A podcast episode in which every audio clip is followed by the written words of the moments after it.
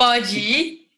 Meu nome é Bianca Costa e eu faço show só pra entrar de graça na balada. Eu sou o Mr. Caio e estou esperando o dono do bar pagar o show até hoje. Eu sou o Thiago Carbonari e eu só tô tocando no banheiro. Eu sou a Lígia Sanchini e eu canto pra seduzir a plateia. Luzes, câmera, ação, eu sou o Rodolfo Bárbara. E esse é o Sobrevivendo da Música.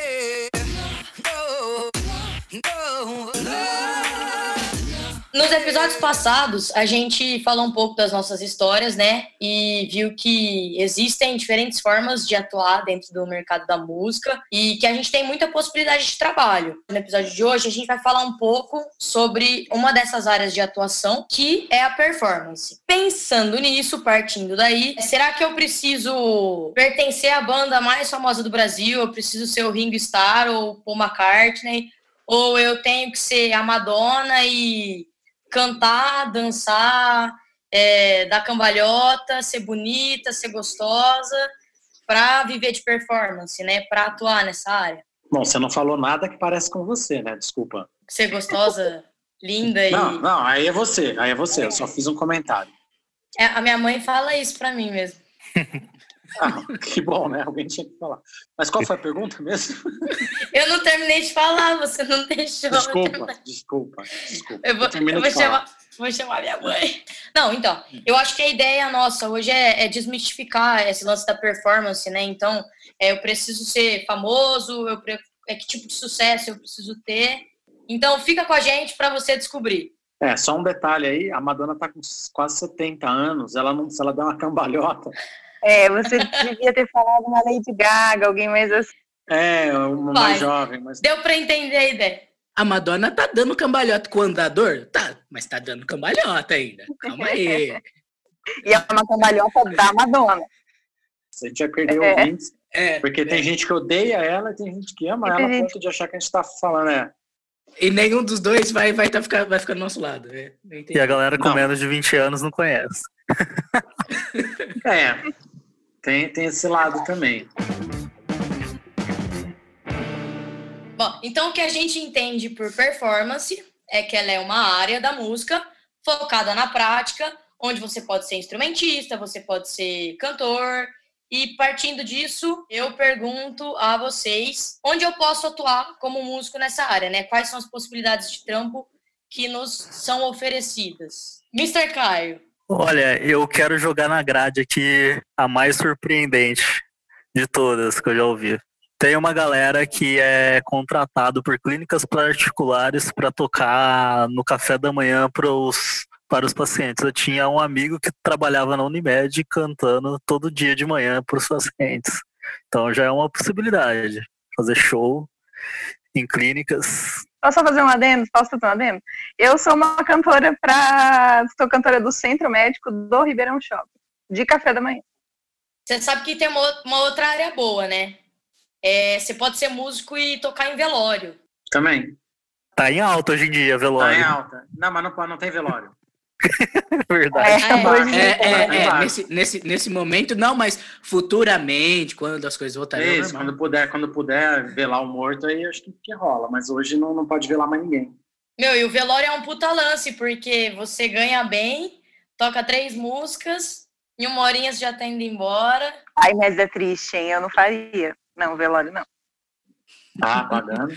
Um colega É. meu, um colega meu, sanfoneiro que tocava na dupla sertaneja que eu, que eu toco, ele, mano, o cara é sanfoneiro, velho, e ele foi fazer um velório, e aí ele, ele me contou que, primeiro que eles começaram a rir no meio do velório, segundo que a mulher falou, meu, será que a sanfona não vai ficar muito alegre, né? Tipo, tenta fazer um negócio mais triste, um negócio mais melancólico. Meu, Aí entrou Meu. aquela, chora sanfona! Aí ele foi, né? É, ele já meteu um vaneirão lá pra dar uma animada no velório. Olha, posso falar eu? Pode falar você. Ó, eu já cantei, acho que em muitos lugares, é, em todos os que imagináveis eu já cantei. Só não cantei em velório, em zona, nunca cantei. Mas eu já cantei, eu cantei em um muito inusitado, que foi festa de aniversário para cachorro. Uau! O quê? É, eu cantei em festa para cachorro. E era tipo assim, era um, a plateia era cachorro. É irreal. Tinha bolo, assim, cachorro. Que da hora. Você imagina escolhendo um repertório para isso. De música você cantou. Essa é a Ai, eu pra mim. Não, Ela cantou, cantou as músicas do disco da TV Colosso, sabe? É, esse foi um dos lugares mais inusitados que eu já toquei. Não, mas como é que você escolhe repertório pra isso, mano? Pra cachorro? É? Eu só sei que os jazz, assim, as mais atuais, a gente imaginava a cachorrada uh, uh, fazendo assim, aí a gente começava a cantar, tipo, os cachorros começavam a se comer no negócio. Certeza Juro. que ela cantou o Let the Dogs Out. E o foda era cantar e não rir, né? Com os cachorros fazendo essas coisas. Mas tinha humanos na festa? Tinha o quê? O contratante era um Humanos. cachorro. Você foi pago em dinheiro ou em osso. Próximo, não, não tem nem falar. Vai ver. Rodolfo, conta pra gente. Cara, eu, eu não tenho história dessa pra contar. Não, depois dessa daí ninguém mais tem história Acabou, pra contar. tchau. É, Desisti já, Caramba. desisti de falar. não, eu, eu, eu sou uma É, pessoa na nerd. verdade, pessoal, é, o podcast hoje ele tem cinco minutos, porque a Lígia estragou. Ele já acabou. Acabou com o podcast, pô.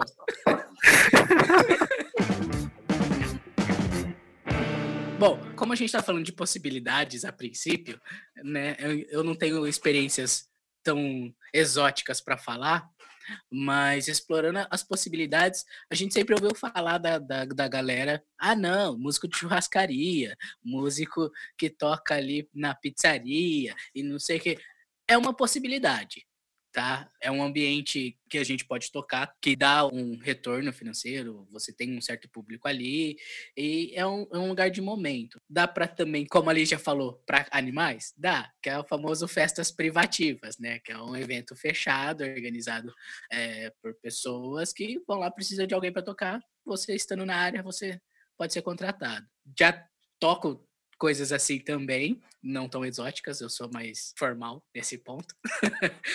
bares, né? Como, como todo mundo fala, bares, bares e restaurantes, acho que é onde acontece a maior parte dos movimentos para músicos de performance, além de é, tentar se equiparar com os grandes, né? Fazer um show mesmo é, em lugar fechado, em um centro de evento, né? Dedicado excepcionalmente para isso. Tiago Carbonari. É, bom, o Rodolfo falou, o que o Rodolfo falou é isso, assim, você vai tocar onde tem evento, né? Então, assim, na parte de performance, para quem não é famoso, você vai tocar em bar, você vai tocar em casa noturna, você vai tocar em casamento, você vai tocar onde tiver música ao vivo, assim, né? E eu acho que o mais legal é que você pode fazer isso de diversas formas. Você pode fazer isso solo, que nem a Lígia faz, você pode fazer com banda, pode ser acompanhando um artista, não tem muito isso. DJ, né? Você pode atacar de DJ. E aí a gente tem bastante evento também, porque aí também o equipamento de som é menor, tudo é mais fácil, né? Então, na, nessa parte de performance aí, para onde tocar, sem, sem ser famosão, é, é isso, é onde, é onde chamarem, né, que, que nem o caso da Lígia, e cobrar o cachê e ir embora. É, não, tem, não tem dessa, assim, claro, desde que não, não interfira no, no, seu, no seu princípio. Eu queria só fazer um adendo. É, eu acho que são coisas que não são muito comentadas, né? É que a, poss é a possibilidade de trampo em teatro, em musicais, em navios, que eu acho que a galera muitas vezes nem sabe que existem. Eu não sei se algum de vocês já atuou dentro de teatro, de navio e. É, eu atuo, eu atuo com teatro, né? Com, com musical, aqui em Ribeirão, não é no Lance Broadway de São Paulo. E é super bacana, assim, paga bem, é justo, né, o cachê, e é super legal, você toca com orquestra, você tá com maestro, regente, então é bem legal essa parte de, de fazer musical. É, em navio eu conheço muita gente que foi, é legal, mas às vezes é um pouco cruel, assim, porque você acaba se perdendo ali dentro do navio, né, de que dia, que dia, é, é trampo, trampo, trampo, trampo, trampo, trampo, mas dá uma grana boa, assim, é bem legal. Como o nosso objetivo aqui também é ajudar quem está começando, quem está perdido, o que vocês acham de, ah, comecei hoje, quero começar, né? quero começar a tocar na noite, que eu preciso? Tanto de equipamento, quanto de networking, ou aparecer, o que, que eu vou precisar? É interessante é, pensar, por exemplo, ah, o que eu preciso? Cara, eu, eu, eu acho que vai variar de região para região, assim. Uh, como a gente não, não abrange Brasil todo, a nossa realidade aqui de interior, às vezes pode, pode ser um pouquinho diferente de grandes capitais, apesar de ouvir recentemente que é, a situação está cada vez mais diminuindo de, por exemplo, de equipamento para músicos já disponíveis nas casas é, que vão tocar, dependendo. Né? É, mas assim, o músico, basicamente, ele deve ter seu próprio instrumento, né? minimamente falando. E dependendo do, do quão grande é, é, o que ele vai, vai começar a fazer. Por exemplo, se você quer começar com um, um tocando em bar, em pequenos bares, né? você minimamente precisa do, do seu equipamento de som. Acho que são muito poucos os bares que, que vão fornecer esse equipamento para o seu som. A maioria dos bares não tem essa estrutura para receber uma banda ou receber um músico para tocar, mas eles querem que você toque. Então, aquele equipamento básico, uma caixa de som, uma mesa de som, já vai te ajudar a fazer essa execução em pequenos ambientes.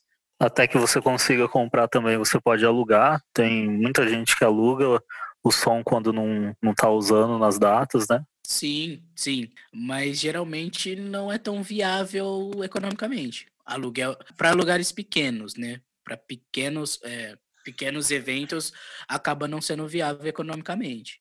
Não é tão viável, mas é melhor do que não fazer o show às vezes. É, aí você entra aquele lance de botar na balança, né? O que compensa. É. Que é aquele famoso tocar para mostrar o trabalho, né? Você tem, acho que tem que é, observar o, o, o que você está mostrando, para quem você está mostrando, dependendo do lugar e de como. Meu, eu diria assim, para quem está começando, além de ter equipamentos, para investir em bons equipamentos, porque muitas vezes a gente passa perrengue por não, não ter bons instrumentos ou é, investir nisso, eu acho que é uma coisa que conta bastante. E diria para você já ter preparo psicológico para lidar com contratante, para lidar com bucha que vai aparecer constantemente, ou é equipamento que vai dar pau na hora, ou é cachê que uma hora você não vai receber.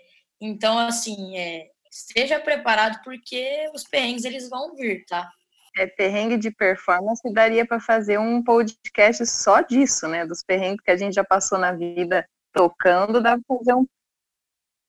É, seria legal fazer um só de só de momentos históricos, assim, tipo esse do cachorro. É, uma, uma coisa interessante, assim, vocês estavam falando de alugar equipamento, comprar equipamento. É, no começo, geralmente, a gente pede emprestado, né? Você vai lá e fala assim, mano, é, você tem uma caixa de som aí para me emprestar? Eu preciso fazer um trampo hoje. Obviamente, com todo cuidado, né? Pelo amor de Deus.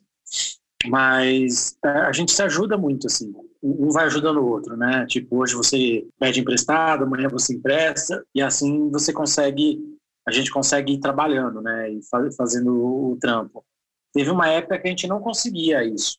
Eu lembro que eu tocava no, num bar aqui em Beirão Preto chamado Paulistânia, é, 99, 2000, e, tipo, tinha um, o cara de uma banda que ele locava o som, o bar não tinha som, e ele locava para as bandas mediante, acho que é 15% do, do que deu de cover. Então, assim, às vezes dava muito, às vezes não dava, mas, assim, valia a pena porque a gente não tinha o equipamento, ele passava o som e mordia um pedaço do cachê. Então, não, não, não, não tinha prejuízo, né? Ganhava menos, mas não tinha prejuízo. Então, é uma coisa bacana é pedir emprestado, mano. Chegar e falar assim, oh, mano, você tem uma caixa de som para emprestar? E boa, vai lá, segue e vai. Quantas vezes tive que emprestar prato, caixa, microfone, e assim você vai, mano. E assim a gente vai criando a comunidade. Olívia, e você? Qual conselho você daria para quem está começando? Além de fazer é, show para cachorro, de repente pode abrir para outros animais também. Gato.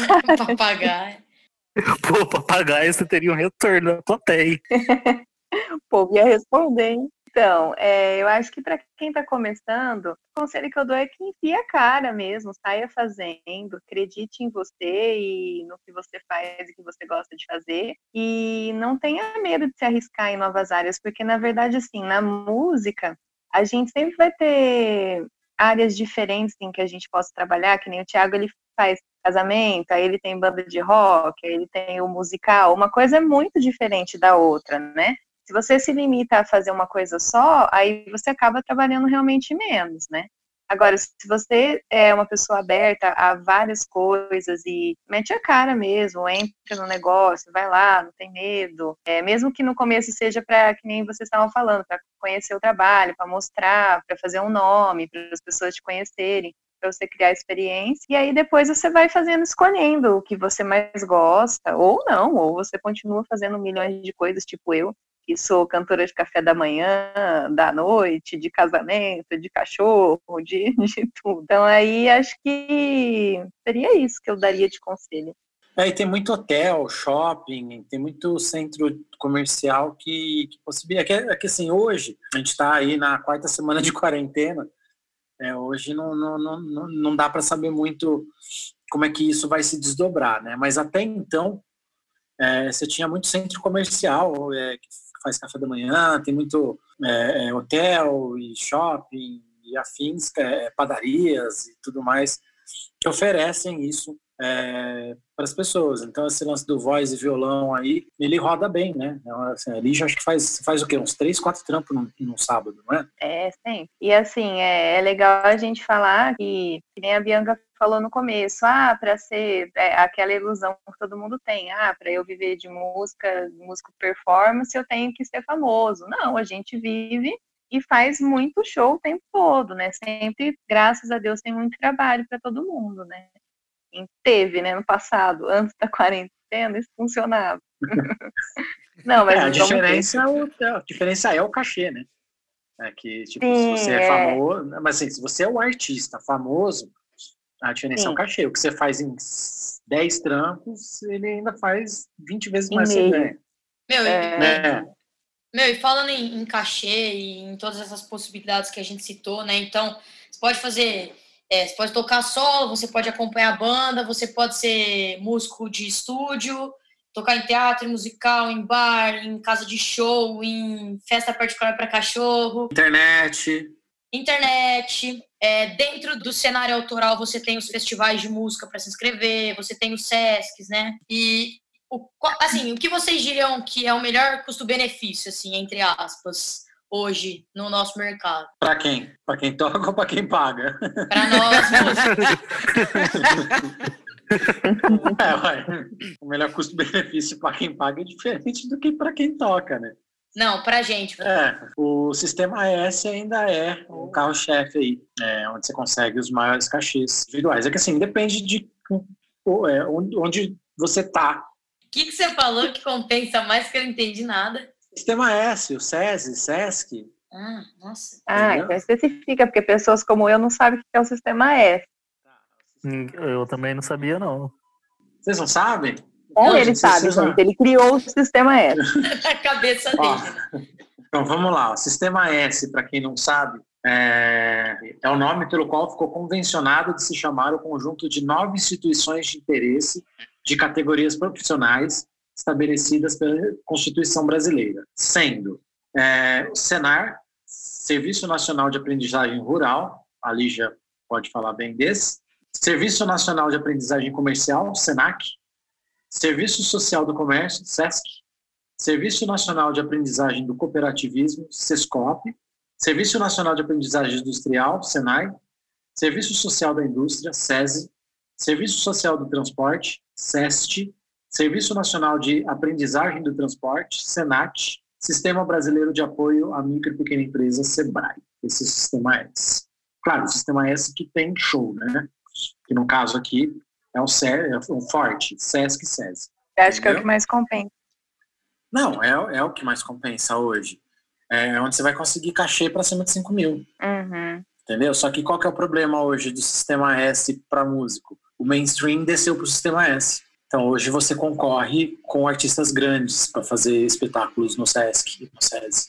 Uhum. Então esse é um problema grande é, dos pequenos, né? Apesar de que ainda tem uma parte forte autoral é, dentro desses, do, desses dois sistemas. Sabe uma coisa que assim é legal, é legal, muito legal tocar no Sesc, no SESI, só que uma coisa que é, é, mais complicada é porque um Sesc não compra o mesmo show que o outro. Então, às vezes, você precisa criar, você vai fazer uma tour de Sesc, você vai fazer, sei lá, cinco Sescs com cinco ou quatro espetáculos diferentes, porque eles não costumam, eles gostam de coisas é, é, novas, entendeu? coisa inédita. Então, várias vezes eu fiz Sesc aqui em Ribeirão Preto, que, assim, era um, grupo, era um grupo que eu tocava, um artista que acompanhava, que faziam um esquema de ou tocar músicas de outros artistas ou fazer junção de artista, né, tal, grupo tal com fulano tal. Então, eu fiz muito assim. Ou então projeto autoral, ah, tô lançando o disco, vou lançar no Sesc. Só que hoje está cada vez mais difícil se você não tem um público grande. E não é nem questão de assim, ah, o Sesc quer público. É porque o Sesc hoje, é, como caiu, o mainstream tá andando para o Sesc, é, acabou que o Sesc tem o dinheiro e ele acaba dando preferência, o que é natural para esses shows grandes, né?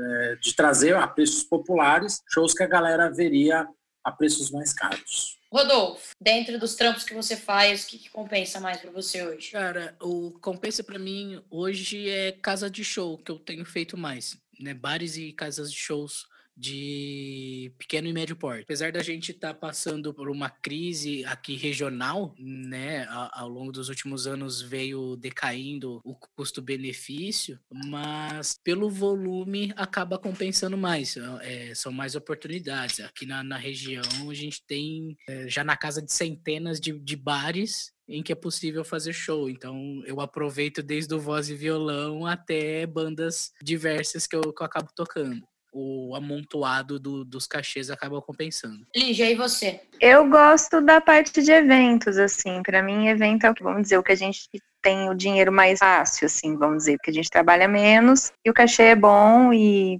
como tem uma constante, né, tem sempre evento. Então, ou eventos que eu faço com casamentos com grupos, ou os que eu faço sozinha mesmo, de voz e violão, que acaba compensando ainda mais. No meu caso, hoje, sem dúvida, as, as cerimônias de casamento, né, os trampos com, com as orquestras, são os shows e trabalhos que mais compensam. É, primeiro, por, pela estabilidade, né, que nem você falou. Então, por exemplo, por conta dessa quarentena, é, as datas foram remarcadas é, a partir de junho para frente. Eu tenho a minha agenda lotada já de junho até dezembro. Então, é uma garantia, né? É, você faz quatro, cinco, seis, sei lá, oito casamentos. Você tem é, a estabilidade, né, do, dos trampos. São coisas que não demandam muito ensaio. Então, você faz um ensaio, faz o trabalho e curto e grosso, como o Rodolfo, né? Tinha um dinheiro, e tira um dinheirinho legal. O Caio tá acordado? É que não, não, não é uma área tão explorada por mim, assim, a minha experiência foi durou não mais que um ano e meio. É, é verdade, né, Caio? Você optou por ficar em educação, né, mano? Sim, sim. Ah, então eu tive mais experiência. Eu acompanhei dupla, dupla sertaneja, mas não foi, não foi por tanto tempo, não. Ô, Caio, eu não sei nem o que, que você toca, Caio. Eita! Não prestou atenção no primeiro podcast, hein? Pois é. Violão, guitarra. Eu vejo ele com vários instrumentos, fico confusa. Não, e o pior é que ele toca bem. não, não tô falando por, por, mal. Ele toca bem mesmo. Você ficou traumatizado, Caio, do, do, do mercado da performance? Olha, eu acho que por, por eu nunca levar pro lado que eu queria fazer, sabe? Ah, uns lances mais rock, metal, assim. E aí eu acabei desencanando. E aí eu acabei me encantando com outra área de, de educação, assim mesmo, e desencantei. Assim, hoje eu toco, às vezes eu faço barzinho, só que só mais por diversão mesmo. Cobro, claro, não vou desclassificar a nossa classe, né? Mas é mais por diversão. E aí a minha experiência foi bem breve, mas assim, eu, eu aprendi, vamos dizer que essa experiência de um ano e meio foram de várias coisas que eu aprendi como não se fazer. Então, eu aprendi a fazer checklist antes de ir pro show, para não esquecer as coisas. É, aprendi a, durante uma época, eu comecei a negociar com os donos de bares, porque os caras da banda não, da banda não, da dupla não, não manjavam muito disso, aí sempre deixavam colocar o preço que o, que o negociante queria. Então, eu aprendi muita coisa de como não fazer, sabe? É, eu tenho uma pergunta polêmica agora. Dentro da performance, né, a gente tem a possibilidade de fazer o bacharel em música graduação. Então, eu devo fazer faculdade de música para aprender a tocar, eu devo fazer conservatório. É, vocês fizeram ou não? Vocês têm alguma formação? Vocês aconselhariam? Eu ensino médio só. Vocês aconselhariam as pessoas a fazer? Você acabou o ensino médio, cara? Acabei o ensino médio só. Isso aí. não sou formado em nada. eu sou a pessoa que eu vou ficar quieto agora, que esse momento não é meu. Tchau. Não, mas isso é bacana. É bacana pra galera ver que não precisa de uma graduação pra, pra fazer as coisas. É, não, é sério, compartilha. Você que começou muita faculdade, velho. É sem zoeira isso. Tá bom, vai, vamos lá. É, eu gosto de estudar, então, assim, eu fiz publicidade e propaganda, comecei, não terminei. Aí eu fiz educação musical na Federal de São Carlos, comecei e não terminei, mas essa eu quase terminei, inclusive eu fiz mais horas do que era necessário para formar a segunda turma. Eu era da primeira e depois, da segunda turma em diante, eles diminuíram a carga e eu teria formado com, tipo, mil horas a menos. É, depois eu fiz, depois eu fiz música de novo, é, e aí eu fiz filosofia, psicopedagogia e agora eu estou fazendo psicologia. É, curso, cara, eu fiz um monte, eu faço um monte de curso e tal. Assim, de, de, diploma de curso eu tenho, assim, M. É, bom, vamos lá. É, é, importante. A universidade é super importante. Né? Hoje, para eu dar aula, se não fosse a Federal de São Carlos, muita coisa do que eu faço não estaria fazendo. Deu muita base teórica, eu conheci muitos educadores, eu conheci muita gente que já estava atuando e a gente trocava muita informação, né? Mais do que as aulas, trocar informação com a galera é importante. E assim, bacharelado em música, ele tem é o seu valor, mas na hora de tocar ninguém pede o seu diploma, né? Então ninguém vai chegar para você e falar assim: olha, você vai tocar comigo? Qual a sua formação? Né? Então, ou você toca bem ou você não toca. Ou você lê partitura ou você não lê. Agora, a faculdade vai te ajudar a ser um músico melhor, com certeza. A conhecer mais pessoas que têm os mesmos interesses. Tem muita gente que saiu junto aí, de, de universidade, montou grupos instrumentais, bandas, etc. Então, eu acho, eu acho importante, mas o diploma em si não é condição para tocar. É, vale mais pelo networking, né? De você conhecer outras pessoas. Isso aí você pode fazer em qualquer lugar também, conservatório. Você tem que conhecer pessoas que querem aprender. Dá para fazer isso online hoje em dia também. Mas eu não tenho diploma nenhum, só quero ficar fique muito claro. E se eu vir, vir a ter um diploma, ele não vai ser em música. Até porque ele começou psicologia, fez uma aula e o mundo entrou em apocalipse. Não, velho, é verdade. Eu, fui, eu, fiz a matrícula, eu entrei depois, eu tenho em março. Eu fiz a matrícula na sexta, fui na primeira aula na segunda, na terça entrei em quarentena. Ah, que delícia. Que, que eu tô fazendo aula online. É a pessoa que veio destinada a não ter um diploma, entendeu? Eu Tem também acho, eu também acho. A culpa foi sua que começou a faculdade. É, é, Eu, eu acho que foi. Eu acho é, é bem isso. O Thiago atrapalhou a linha do espaço-tempo e, e causou isso.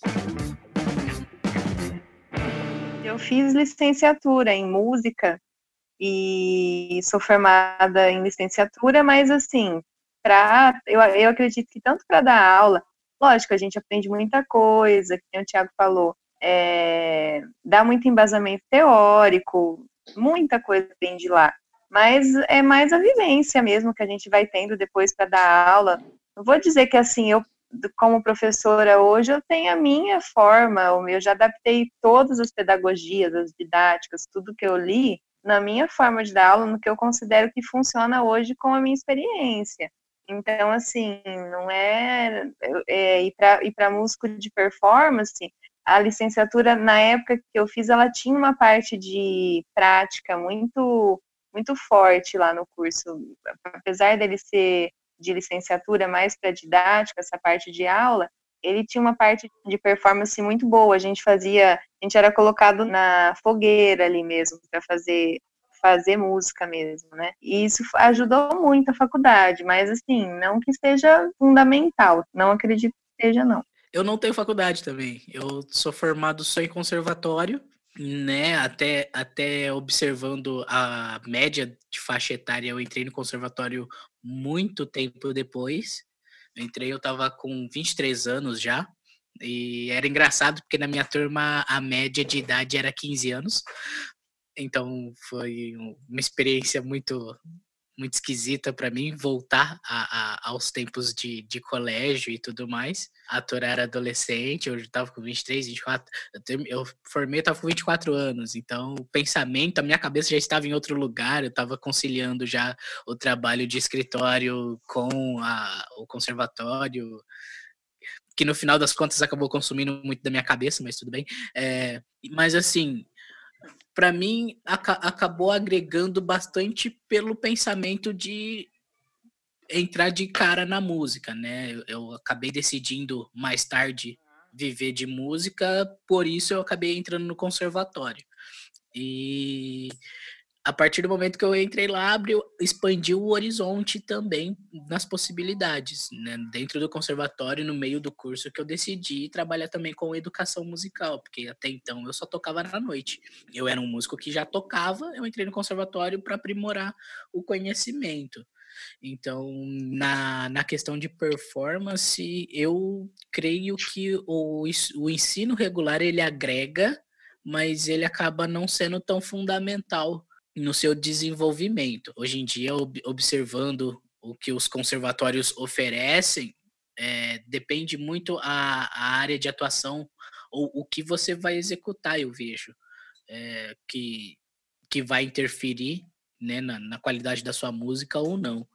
Mas se você tem a oportunidade de fazer, faça, vai sempre agregar. Meu, eu vou falar o que, que eu penso agora. É, eu fiz conservatório a vida inteira e depois disso fiz a faculdade de licenciatura é, em música também, não fiz bacharel e comecei a tocar no mesmo período que eu entrei na faculdade. Entre o conservatório e a faculdade, é, musicalmente falando, né, a parte teórica e prática mesmo da, da, da música em si, eu é, é, foi, o conservatório ele foi muito mais relevante para mim, né? A faculdade de licenciatura me agregou no lance de dar aula, mas o conservatório teve um peso muito grande na minha formação como instrumentista. Porém, é, se, se eu fosse atuar só como, como musicista performance, eu não sei se eu faria faculdade. Eu não acho que isso é determinante. É, eu buscaria professor particular buscaria a internet. Hoje você tem inúmeras, inúmeras possibilidades de, de informações, de cursos, é, de lugares e sites, enfim, para você buscar. Mas eu acho que acima disso é vivenciar mesmo. O lugar onde eu mais assim é, aprendi foram nos palcos, foram nos diferentes tipos de, de trabalhos e experiências que eu fui vivendo, cidades diferentes que eu toquei. Então, eu acho que, que nem ali já falou é, há um tempo atrás, que o negócio é você meter a cara e fazer, entendeu? Dar a cara a tapa mesmo.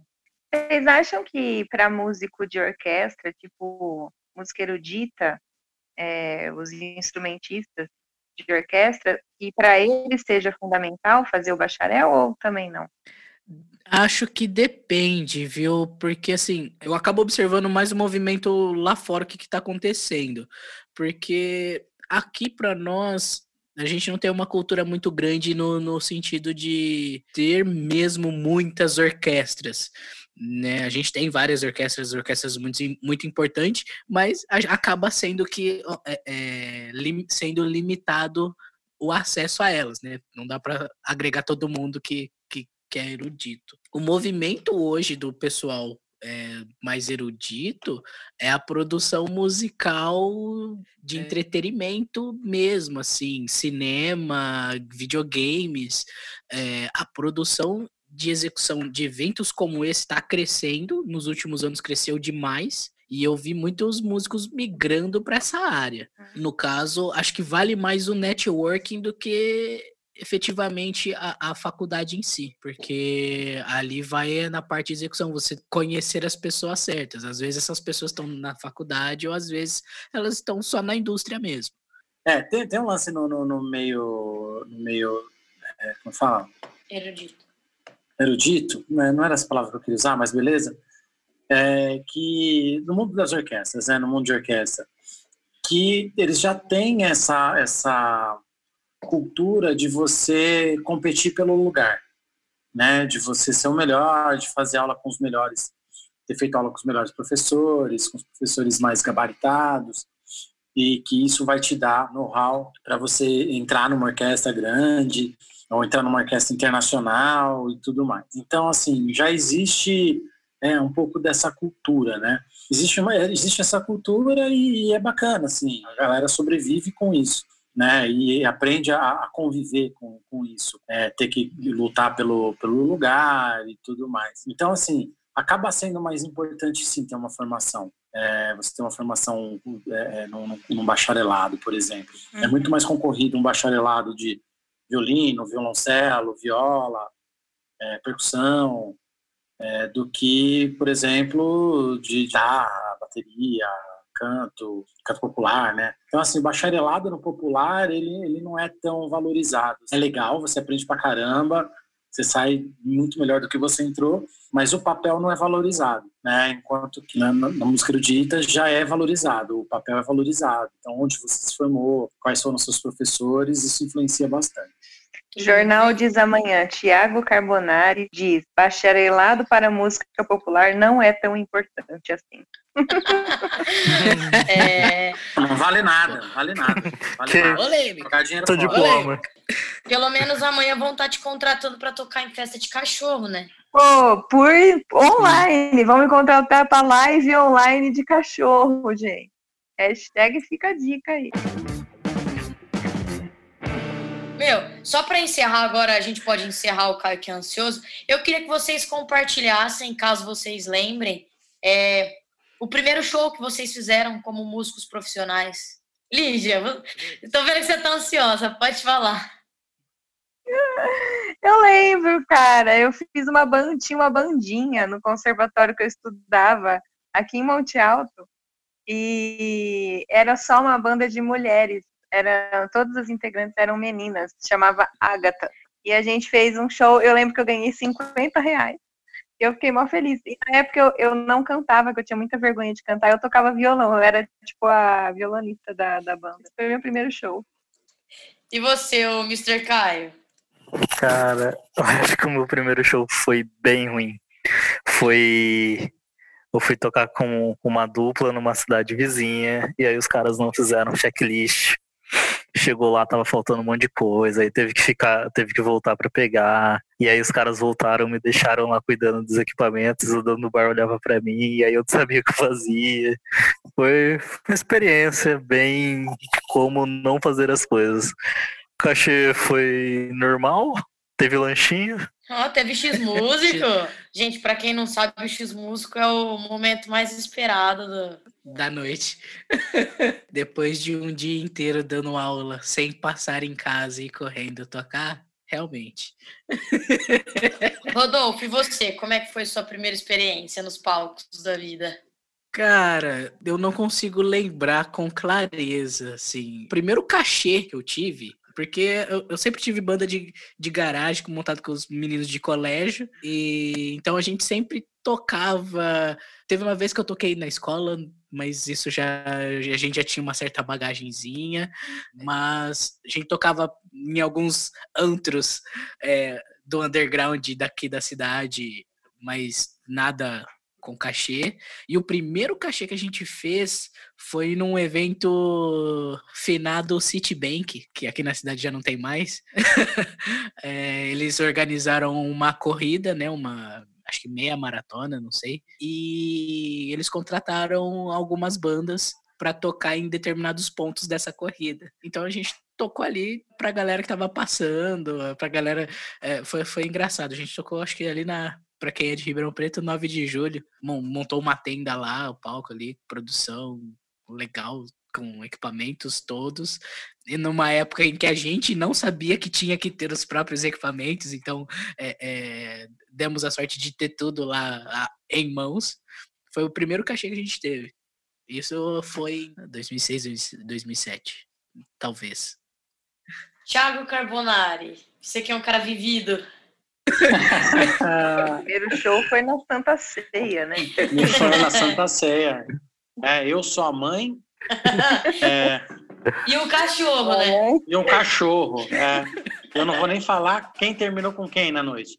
É, você quer saber o primeiro show profissional, o primeiro show que recebi cachê ou o primeiro show, o primeiro show? Pode ser os dois, cara. O seu coração mandar, assim, se você quiser compartilhar. Não, porque, assim, foi, foi, foi uma diferença brutal, assim, o primeiro show com cachê, é, e o primeiro show, o primeiro show. Primeiro show, o primeiro show eu fiz, eu tinha 13 anos de idade. Em 94. É, 95. 95. Mano, eu não tinha nascido é, ainda, velho. É, esse foi meu primeiro show, foi na Nossa, escola. Nossa, velho, como você é idoso. É, foi na escola. Aí no meu, meu primeiro show profissional foi em 99, é, janeiro de 99. E aí eu toquei, tocamos para mais de 400 pessoas no bar. Foi super legal, a banda ganhou renome e tal. A partir daí começou a tocar. Então foi isso, assim. Foi, a primeira eu toquei na escola, deu tudo errado. E aí a outra deu tudo certo, menos o cachê, porque assim, tipo, a galera não tava pagando o coberto. Mas é, não tem, assim, Cara, primeiros shows, assim, não, não é, é, legal tudo, sim, mas depois que você passa de um certo ponto de tantos shows que você já fez, é, você vai, você vai, você fica só com a sensação, né? É, como é que foi a sensação, tal. Eu não lembro de falar o que, que, eu, o que, que eu fazia. Eu lembro que assim, é, no, no, no, primeiro, no primeiro na escola a gente tocava rock and roll, assim, tipo Nirvana, é, Green Day, essas paradas assim. O que eu fiz no bar também era rock and roll. Eu fiz meu primeiro solo já tinha Green Day e Nirvana? Já, mano. 95. Em 95 tinha acabado de sair o Duke do 94, acho que saiu o Duke. A gente estava tocando música deles, do, do, desse disco. E do Nirvana era o Nútero. E aí foi, na verdade foi o último disco, mas a gente estava tocando coisa do Nevermind, tocamos Metallica também, do Black Album. E aí no, no, no show, no, no, show no bar mesmo, assim, profissa, aí já era Led Zeppelin, Deep Purple, já era rock clássico já. E aí rolou, assim, tipo, é, o que depois, por um tempo, foi meu estigma, fazer o solo de Mob Dick. Fiz a cagada de querer fazer. Não, obviamente, eu não tirei o solo igual, né? Não tinha essa capacidade, mas assim, eu fazia o solo mais ou menos da mesma forma, tinha parte que tocava com a mão, me chamou muita atenção do pessoal, e aí eu tive que. Todo show que ia fazer, tinha um desgraçado que ficava me pedindo. Ah, você fala de uma Dick. Aí ficava assim, ah, esse é o baterista que sola com a mão, né? é, eu sou pai. Nossa, você tá agressivo, né, cara? É, é, coisa de velho. Eu não tô, eu sou agressivo, cara. Eu sou muito A minha primeira experiência como instrumentista, tirando na minha adolescência que eu tive uma dupla sertaneja com um carinha que era cabeludo, que eu chamava de careca, eu tocava e cantava violão, viu, gente? É, o meu sonho era, era ser famosa, assim, era ter uma dupla sertaneja e ser famosa. Eu. Você é famosa, Bianca. É, super famosa. Eu fui chamada para tocar numa dupla sertaneja, né, no Vitor Salles e Leandro. E aí, meu, os caras, tipo, na época eu, eu só tocava piano, na verdade, realzão, assim, estudava piano, na minha cabeça eu ia ser professora de piano. A bateria era um instrumento complementar, né, era um hobby. Aí os caras, não, ó, é, nosso baterista vai sair e tal, a gente tá precisando de alguém para fazer um teste. Você não quer fazer? Aí eu falei, ah, tá bom, né? Aí eles me passaram meia dúzia de música, fui, tirei meia dúzia de música. Não, ó, beleza, se você estudar direitinho a rocha aí, as coisas e tal, melhorar, você tá dentro. Falei, ah, legal, beleza, vou estudar bateria agora. comecei a estudar bateria. Deu duas semanas, tipo, apareceu um show, uma festa da USP, e aí eles, ô, oh, a gente não tem baterista, você não quer fazer com a gente? Falei, ah, claro, né? Que, que isso, tô preparadíssima. E aí eu, nós chegamos lá, é, primeiro que eu fui fazer o show sem saber, tipo, umas 20 músicas do repertório, nem me passaram, nem me passaram o repertório. Aí chegou lá, tinha um palco minúsculo que mal cabia bateria, né? Eu fui comprando o equipamento de última hora, porque eu nem tinha nada para fazer show. Aí eu cheguei, meu, tinha uma tenda montada cheia de água em cima, porque tinha, porque tinha chovido. Falei, meu, esse negócio vai arrebentar, velho, vai estourar em cima da bateria. Gente, vocês não tem base. Tipo, tava é, um palmo da minha cabeça, assim. Eu falei, ah, é hoje, né? E aí eu lembro, tipo, não, não arrebentou, não molhou nada, mas choveu muito. E eu fiz 20 minutos de show e comecei a morrer porque eu não tinha preparo para fazer show, nunca tinha feito um show tocando bateria. E é isso, eu lembro que eu quase morri no final do show, ganhei comida, ganhei cachê e foi maravilhoso. O episódio de hoje fica por aqui. Espero que vocês tenham gostado. Ah, foi, foi simpático. Espero que vocês tenham gostado. Então, compartilha a sua história com a gente. Não deixa de acessar nossas redes sociais, arroba Sobrevivendo Música no Instagram, página no Facebook, site, leiam nosso blog, assistam nosso canal no YouTube, que vai ter sempre conteúdos novos para vocês. E além disso, para quem tiver interesse, nós estaremos, já estamos, né, fazendo algumas lives pelos nossos Instagrams pessoais. O meu é arroba Bianca Costa Batera. O meu é Mr.caio arroba Ti Carbonari, T-H-I Carbonari, e vai ter live toda semana comigo também, com a Lígia. Arroba Lígia Stanchini, Stan, T-H-I-N-I. Também vai ter live no meu Instagram toda semana com o Thiago. E ro arroba Rodolfo Bárbara. Até a próxima, pessoal. Tchau. Tchau. Tchau. É, curta, curta, grossa e sensual, né? Só isso. Isso é, entendeu? Pior. Rodolfo é cur... Rodolfo, Rodolfo, você é curto, grosso e sensual? É, tá, é, é o que Ele dizem. não vai editar isso, gente. Não sabe. Tanto você pode organizar. Tiago,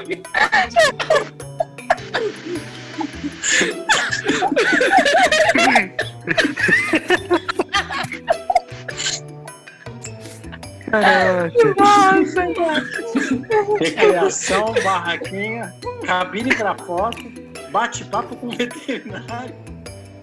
A gente pode montar um tutorial de como fazer música para cachorro mesmo, né? Thiago. Thiago vai passar a noite inteira mostrando isso. Ele tá ali só procurando, cara. Não, tá do lado aqui. Bom,